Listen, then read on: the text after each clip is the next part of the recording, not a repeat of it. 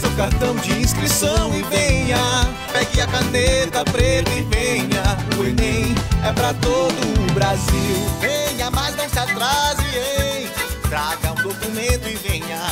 Venha fazer a prova do Enem. Sejam bem-vindos a mais um Filocast, o podcast do Cadu. Este próximo episódio falaremos sobre o Enem, o Exame Nacional do Ensino Médio, que ocorrerá nos dias 17 e 24 de janeiro de 2021.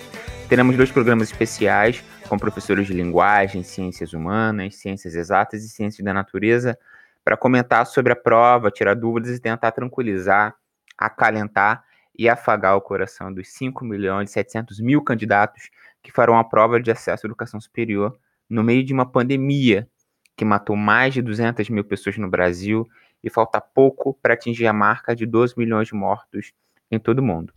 Ei, você aí? Fique ligado e de olho no Enem, mas com ouvidos bem conectados nessa edição especial do Filocast, o podcast do Cadu.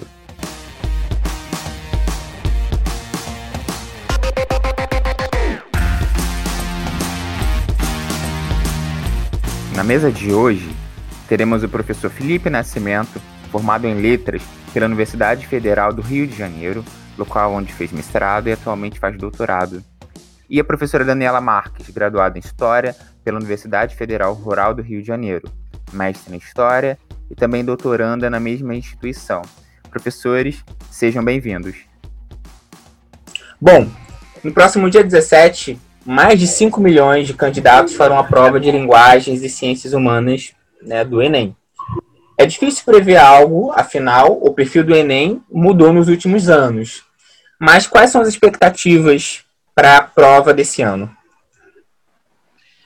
Eu, eu imagino assim, apesar de ser uma prova que vem mudando muito os perfis é, das questões, principalmente quando se está atrelado a determinadas é, contextos políticos, né?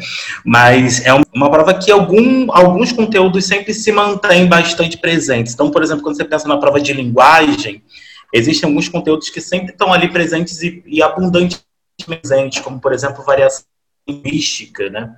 que é um, um, tipo de conteúdo que cai bastante em, em, todas as recorrentemente, assim, você tem questões que tratam justamente dessa dessa possibilidade de você reconhecer a que determinado grupo pertence àquele texto que está sendo ali exposto. Outro conteúdo que cai com frequência também é gêneros textuais, que é você identificar qual é o objetivo, a finalidade de, de um determinado texto que tem ali nas, nas questões. E uma coisa que o Enem traz né, também recorrentemente é que os enunciados, de uma forma, ajudam bastante os alunos nas resoluções das questões.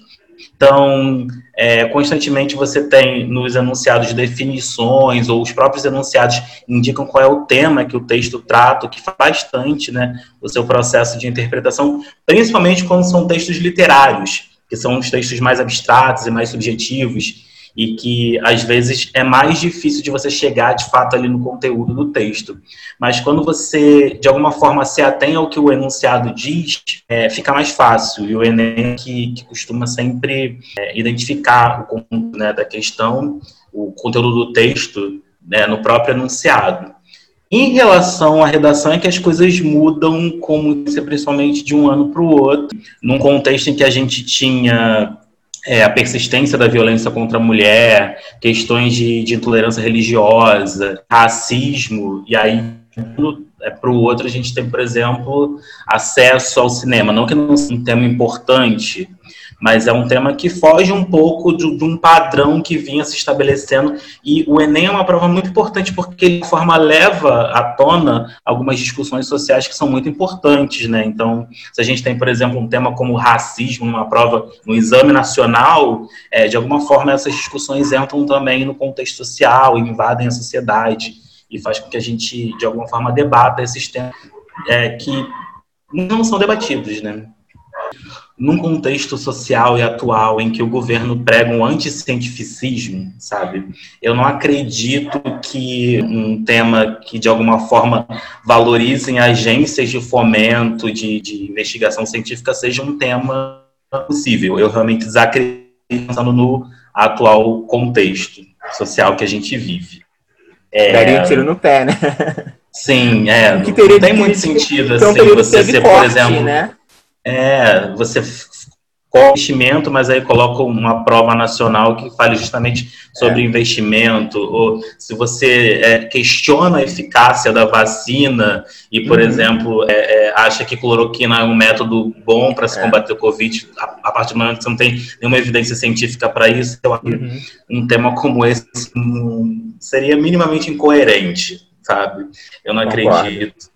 É, o tema que mais me chocou, assim, que realmente era, era, muito inesperado, eu lembro que foi aquele ano que falou sobre a acessibilidade de pessoas surdas na educação. Acho que foi alguma coisa assim uhum. desse tipo.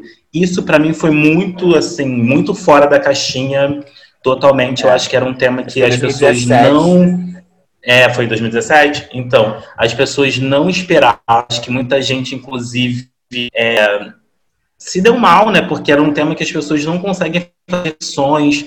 Eu acho que a questão da acessibilidade é uma questão, de alguma forma, colocada em segundo plano pelo, por, por grande parte da população, principalmente o senso comum, não faz reflexões sobre esse tema. Então, isso para mim foi bem assim, fora da caixinha. Eu lembro, inclusive, que, que vieram vários memes de pessoas que falaram, por exemplo, sobre pessoas cegas, né, e não necessariamente sobre pessoas surdas, enfim, uhum. porque era meio isso, né, as pessoas não estavam muito preparadas sobre essa. Então, pra, na minha opinião, essa foi a mais fora da caixinha. E eu acho que, que um tema como esse, inclusive, que é bem inédito, assim, é, só prova que a gente precisa estar muito antenado em, em tudo que nos rodeia, né? Porque se você minimamente pensa sobre essa questão, chega lá na hora fica muito mais fácil para você desenvolver uma redação. Então, é, ler sobre temas atuais, mas também pensar, assim, a gente olhar para o mundo que nos rodeia e fazer reflexões sobre ele facilitam bastante, assim.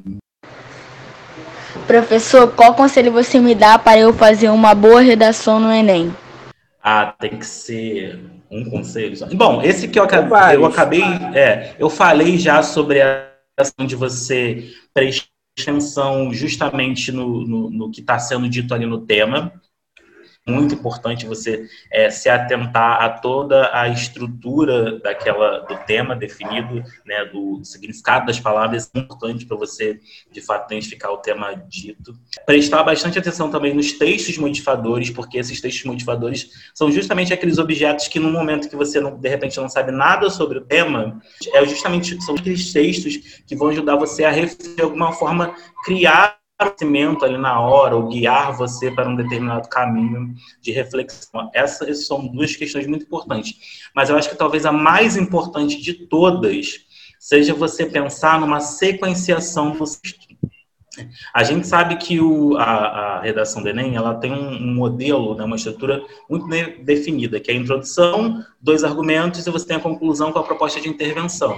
Então, eu acho que você esquematizar esse texto antes de você começar a escrever é muito importante. Apesar que eu digo, você pode, sei lá, escrever uma frase só, então, eu vou usar essa frase na introdução, essa no outro e essa na conclusão. E aí você tem que entender que aquela frase vai ser justamente a essência do seu parágrafo. E aquilo é que há tudo, todo o parágrafo, né, o que você vai construir ali, vai ser em volta daquela, daquele, pode ser uma palavra, uma frase, enfim, que você criou como essência. A possibilidade de você perder o fio da meada é muito menor porque de alguma forma você já tem esquematizado de que maneira essas vão estar em cada parágrafo e de que maneira elas podem se relacionar.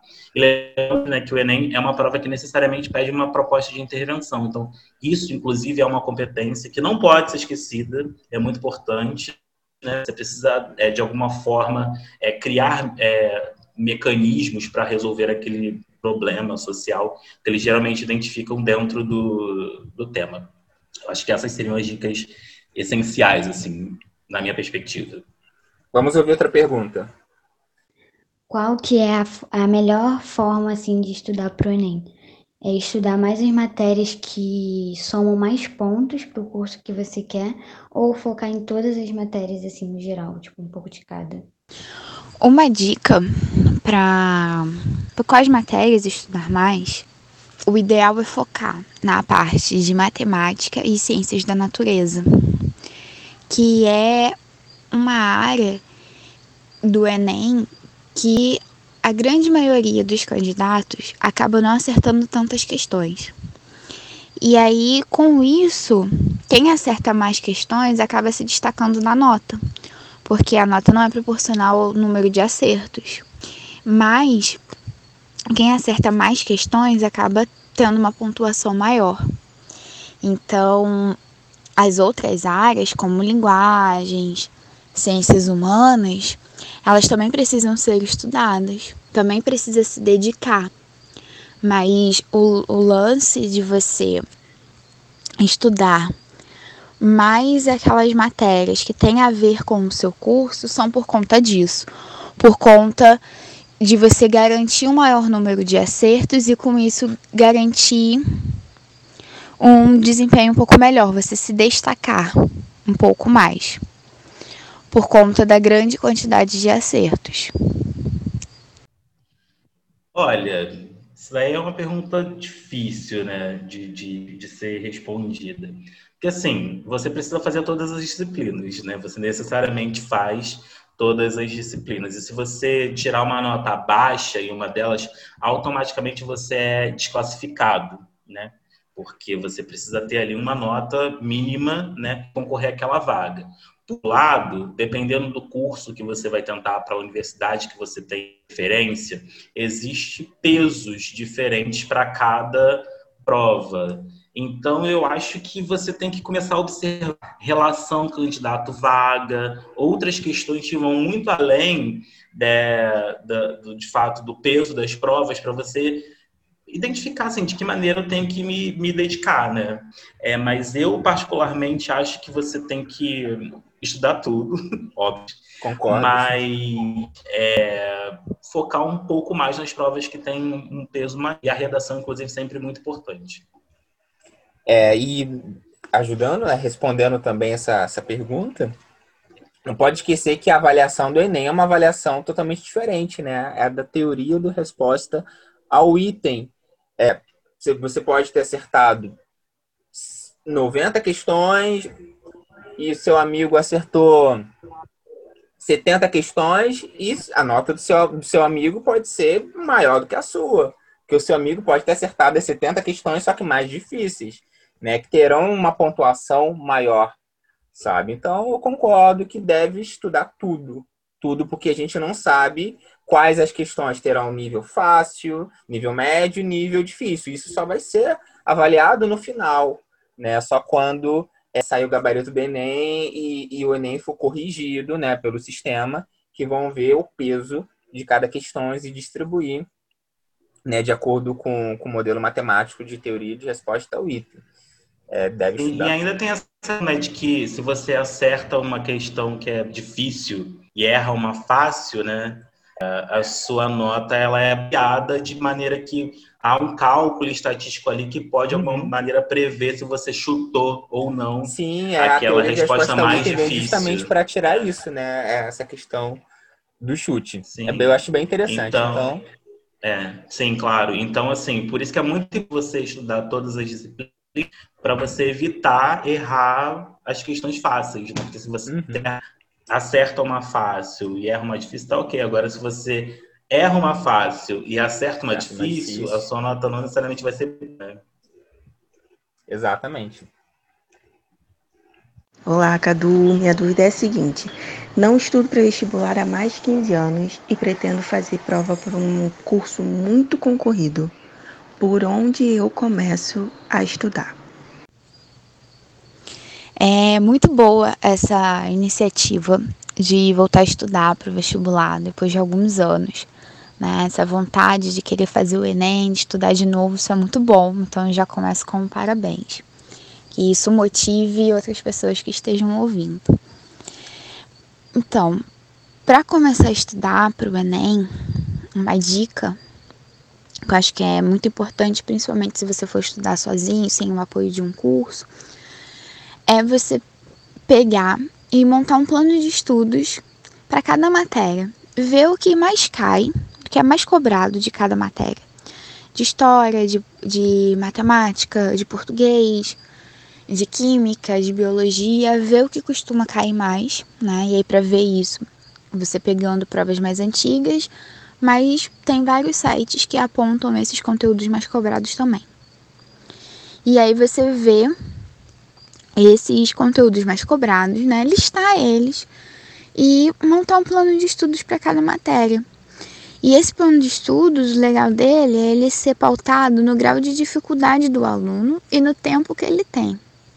Então, esse plano de estudos, você tem que fazer esse balanceamento entre o seu grau de dificuldade com as matérias e o tempo que você tem. Você vai se dedicar mais para as matérias que você tem mais dificuldades, mas também não vai deixar de estudar, não vai negligenciar as matérias que você tem uma maior facilidade. E aí você vai fazendo exercícios, você vai vendo que você precisa dar mais atenção. De repente você começa achando que você tem facilidade com a matemática, depois você começa a ver que não, que você precisa dar uma atenção maior ou para outra matéria. Então, a, essa dica é começar pelo plano de estudos. Ver o que cai e traçar um plano de estudos para você ir se programando até a data da prova. Eu particularmente acho que em qualquer processo de prova que vocês vão fazer, ah, vou fazer o vestibular da UERJ, vou fazer CEDERJ, vou fazer ENEM, qualquer coisa que seja, eu acho que o interessante é ter contato com a prova que uma perspectiva de você tentar primeiro resolver as questões e depois é, partir para o conteúdo, eu acho que é muito eficaz para quem está muito tempo sem estudar. Então, ah, eu vou ali fazer uma questão de língua portuguesa que é sobre interpretação de eu vi que eu acertei. Então você sabe que de alguma maneira você ainda tem essa, essa competência dentro de você, mas eu vou fazer uma questão, por exemplo, sobre é, pronome referencial, sobre anáfora e catáfora. Não lembro o que é. Então, obviamente, assim, você de alguma forma vai sabe, sabe que você vai ter que valorizar é, o estudo sobre pronomes anafóricos do que é, se dedicar mais à interpretação de texto. Você consegue fazer um balanceamento das suas lacunas dentro do seu conhecimento há muito tempo atrás. Então, eu acho que partir, começar da prova é uma, uma ótima técnica, né? pelo menos eu, esse conselho. É, eu penso também que assim, nunca é tarde para você voltar a estudar, para você fazer a prova. Você deve resgatar o conhecimento que você tem. Você tem de conhecimento sobre esses assuntos que você viu há 10, 15, 20 anos atrás.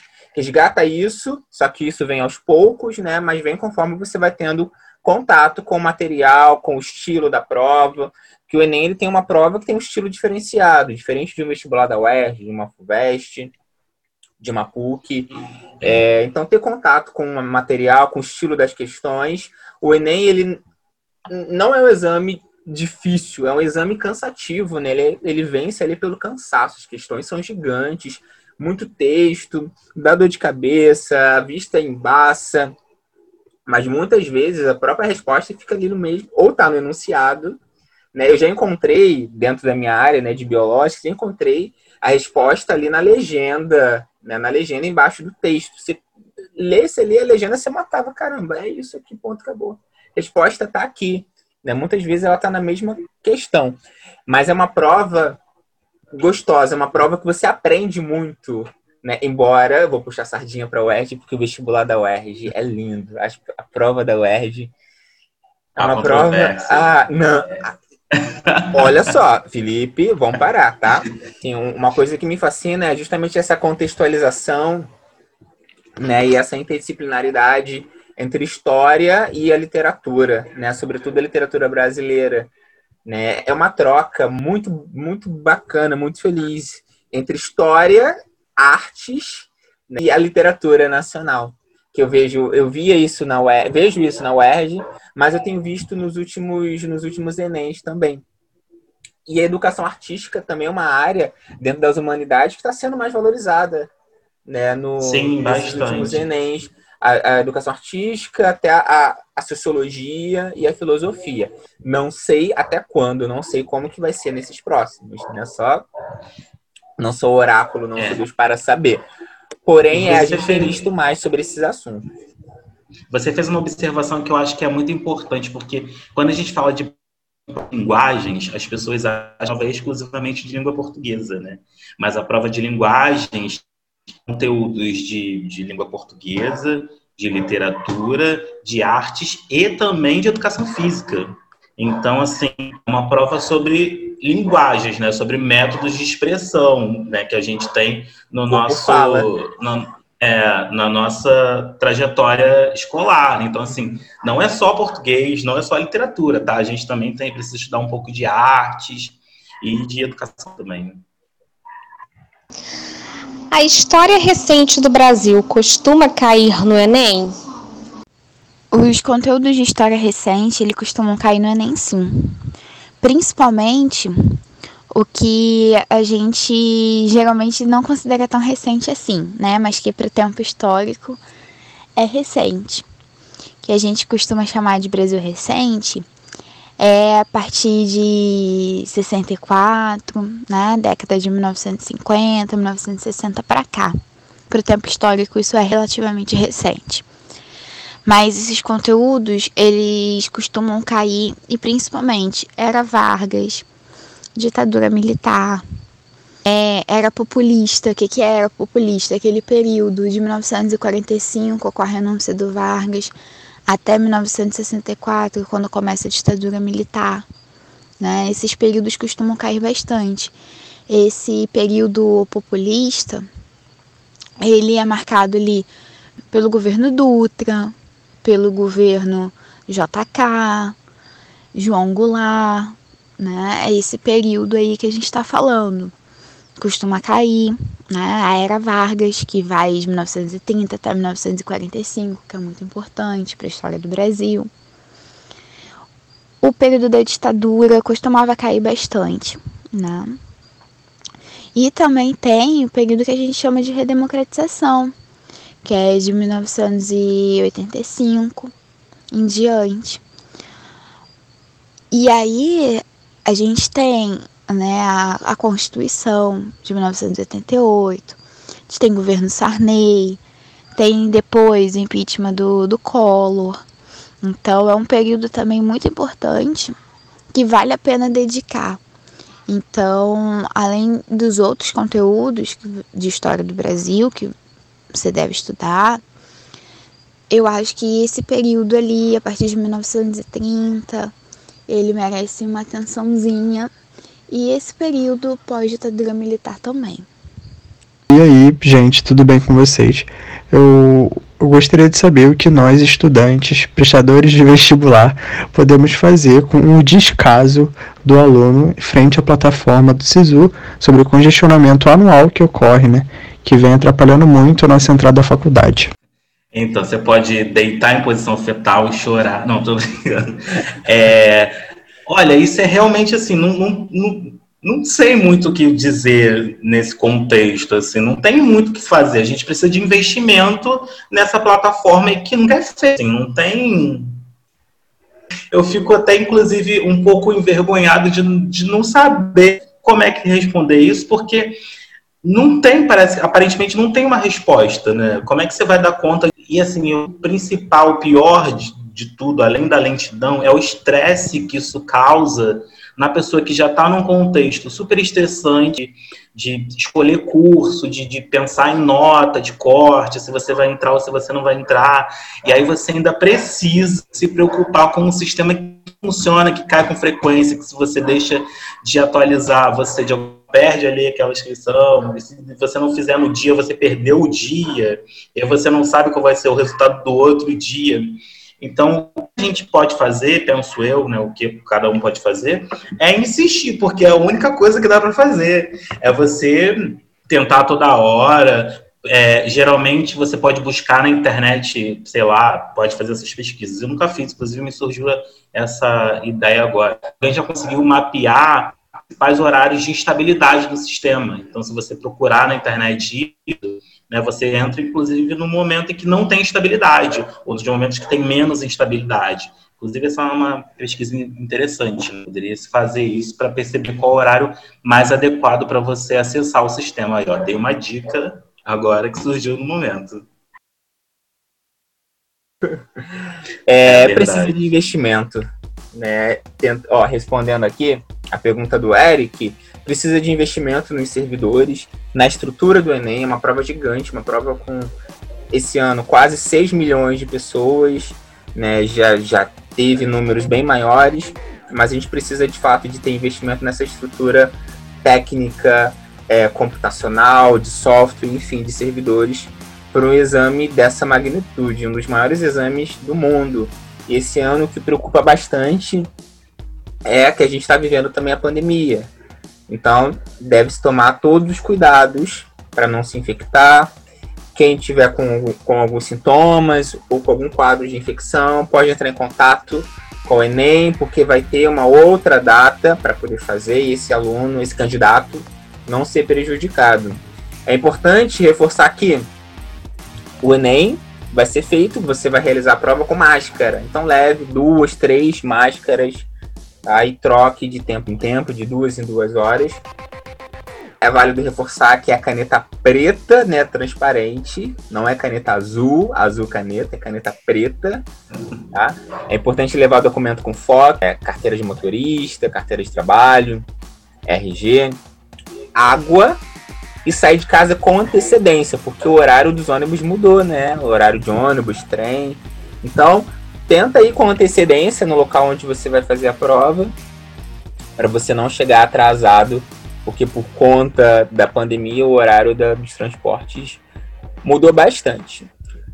Bom, Felipe, muito obrigado. Professora Daniela um também. Prazer. Obrigado, muito bom ter vocês aqui conosco. É grato pela participação.